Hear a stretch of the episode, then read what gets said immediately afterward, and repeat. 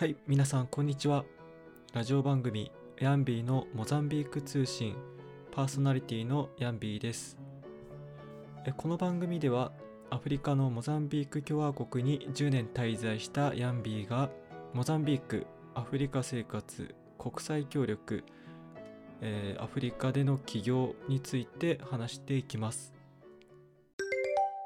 はい、それでは今回のテーマとしてはモザンビークへ渡航する時の、まあ、実際の流れ、まあ、体験談を踏まえて話していきたいと思います。え今すでにモザンビークにいます。で、このラジオはモザンビークから配信しているということですね。はい。で、えー今回僕が使ったのはエチオピア航空です。で、エチオピア航空からモザンビークに行くまでの道のりについて、まあ、ちょっと簡単に流れを紹介していこうかなと思います。はい。で、まずあの、まあ、成田空港に着きますよね。で、成田空港なんですけれども、早めに着いた方がいいなと思いました。というのも、エチオピア航空のチェックインカウンターっていうのがものすごく混んでたんですね。なんかあのいろんなスポーツのチームとかそういう人たちが多かったんですね。まあ団体のお客さんが多かったようで、まあそういうのもあってすごい並んでいました。で、あの事前にあのすぐ入れるようにオンラインチェックインみたいなサービスがあるんですけれども、で、それは僕もやっていました。ただ、エチオピア航空のオペレーションがちょっと変わっていて、あの、そのチェックインするときに、まあ、並んで、えーワクチン接種証明書とか、あの、まあ、パスポートの提示とか、まあ、そういうのを求められるようになったんですね、事前に。というのも、おそらくその入国する国によっては、ワクチン接種証明書が必要な国があるので、まあ、事前にそうやってあの確認をするのかなと思いました。で、まあ、モザンビークに関しても、えーまあ、リストを見て、あ、モザンビークですね、ちょっとお待ちくださいということで、で、まあ、リストを見て、あ、モザンビーク、あ、そうですね、じゃあワクチン接種証明書を見せてくださいって言われて、えーまあ、見せたというような流れになります。なので、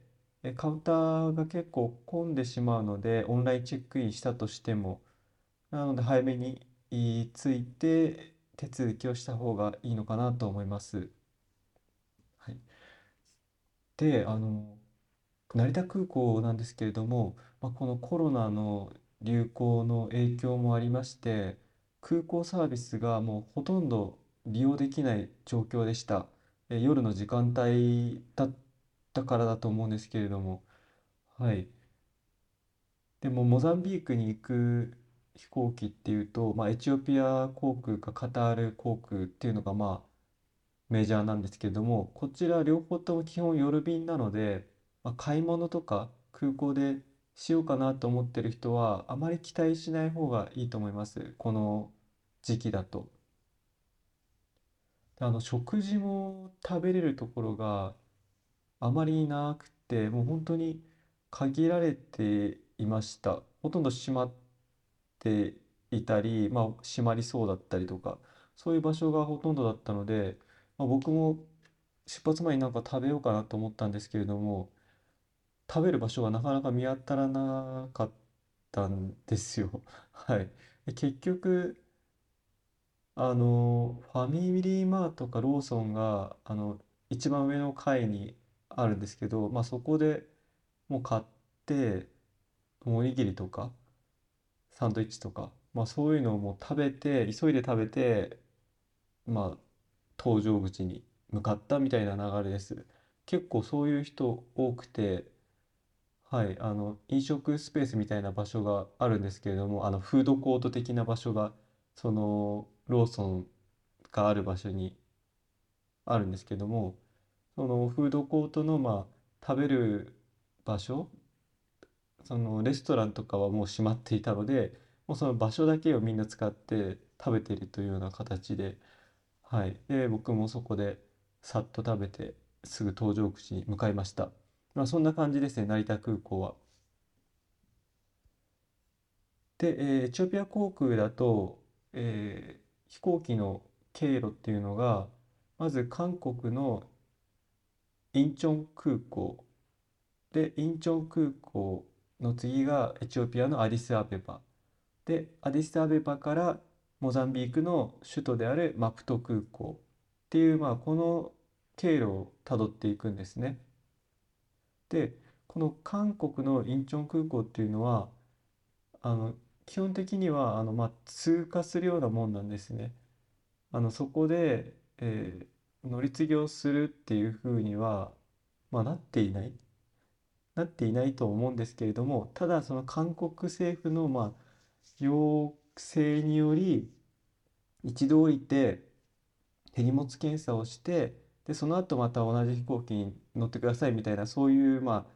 ちょっと手間のかかる手続きが発生するんですね。なのでインチョン空港でも一度降りて、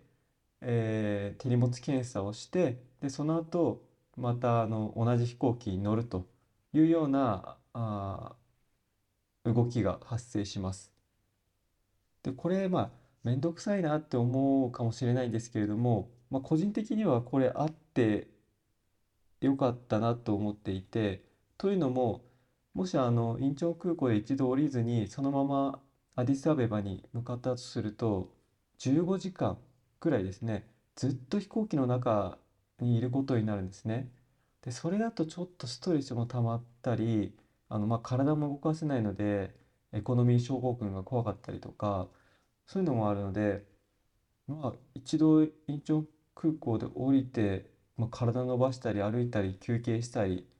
なんかあの、食事したりとかですか？まあ、そういうのができるのはプラスかもしれないですね。はい。で、まあ、その後、インチョン空港から、えーアディスアベバに向かうのが、まあ、大体その10、何時間だ12時間とか13時間とかなんですかね。まあ、それぐらいの飛行機の旅がありまして、で、到着しますと。で、このアディスアベバ、あの、エチオピア航空の便だと、乗り継ぎが1時間ちょっとしかないんですよ。基本的に。ものすごくその短い時間なので、結構注意しなきゃいけない場所なんですけれども、はい。まあ、今回自分の場合は、フライト時間が早まったっていう関係もあって、2時間ちょっとの乗り換え時間がありました。まあ、それはすごい助かりました、結果的に。はい。で、えー紙のチケットを、まあ、成田空港でもらうと思うんですけれども、今回ですね、成田空港からアディスアベバの紙のチケットしかもらえなかったんですね。その日本だと。で、あの、まあ、着いた後に、まあ、対応してくださいみたいなことを言われて、で、アディスアベバで、要するに、あの、アディスアベバからマプト空港までのチケットを発券してもらわないといけないというような作業が発生しました。まあ、これ、あの、結構嫌いなんですよね。まあ、たまになんかあるケースもあったりするんですけど、これな、なんである時とない時があるんですかね。ちょっと詳しく知ってる方に教えてもらいたいぐらいなんですけど、ああ、また発見されないチケットがあったかみたいな感じで、で、結局アディスアベバで発見をしないといけないと。で、あの、まあ、アディスアベバで発見した経験がなかったので、もうちょっと困りました。で、まあ探してみて、結構うろちょろ探してみたんですけど、それらしき場所がなかったので、あ、じゃあこれはもう、あの、サポートセンターみたいな場所かなと思っに聞いてみようと思って、空港の中の、まあ、結構中央に位置する場所にカスタマーサポートデスクっていうのがあったんですね。あ、じゃあここに聞いてみようかなということで、そこに、まあ、並んでみました。で、結果的に実はそこが、あの、ボーディングパス、あの、紙のチケットを発券してくれる場所でした。はい。そこで無事に、あの、ボーディングパスっていうのを発券してもらって、えー飛行機に乗ることができました。で、マプトに、マプトとあの、モザンビークの首都のマプトに着く前にですね、その飛行機の中で入国時に提出するコロナの問診用紙を渡されるんですね。ここはちょっと知らなかったので、あれ？とちょっと驚いたんですけれども、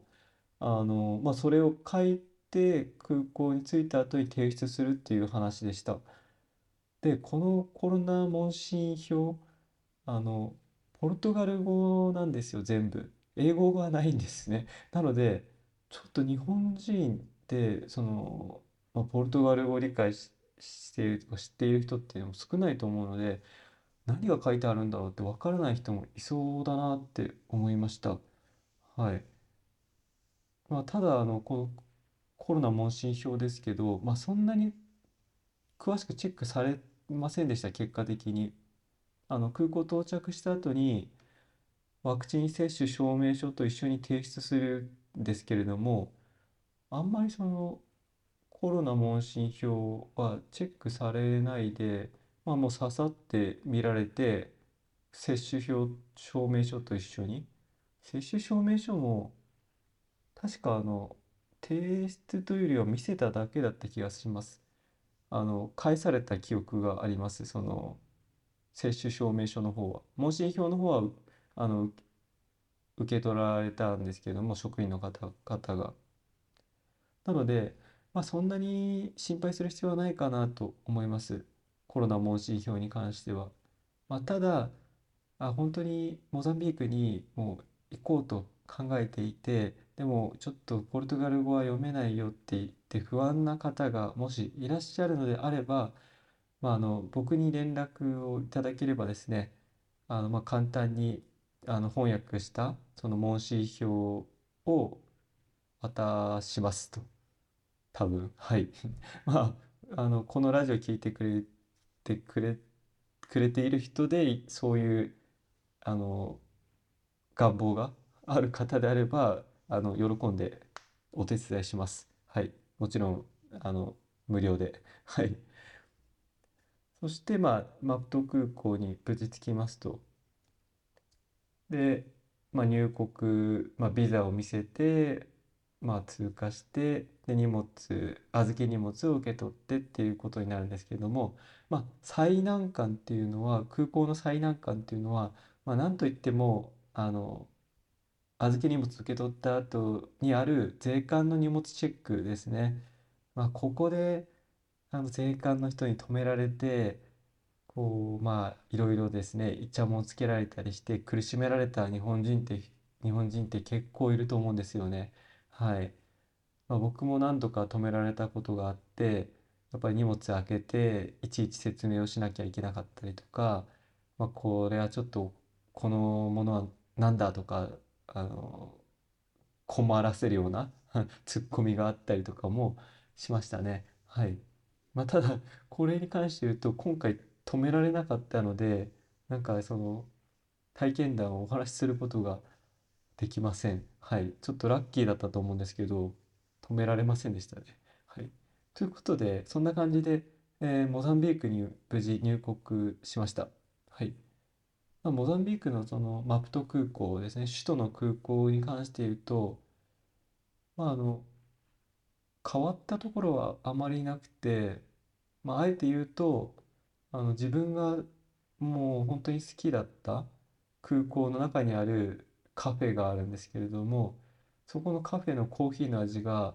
まあ、ちょっと変わってしまっていたんですね。はい。まあ、それがすごい残念だったのと、あとあの、滑走路を見渡せるレストランっていうのが、まあ、2階にあるんですけれども、まあ、あったんですけれども、まあ、それは多分コロナの影響によって、まあ、閉鎖されていたということぐらいですかね。まあ、それ以外は特に変わらない空港でした。ということで、まあ、以上が日本からモザンビークに来るまでの、まあ、大まかな流れです。はい。ということで、まあ、今回はこれで終わりにしたいと思います。まあ、次はもしできるなら、実際にモザンビークに来た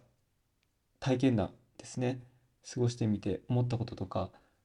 えー、2年間ですね2年ぶりだったので2年ぶりに来て変わったこととかをちょっとお話ししていきたいと思います。ということで今回は以上です。はい、えー、ありがとうございます。カニマンボウバカメロ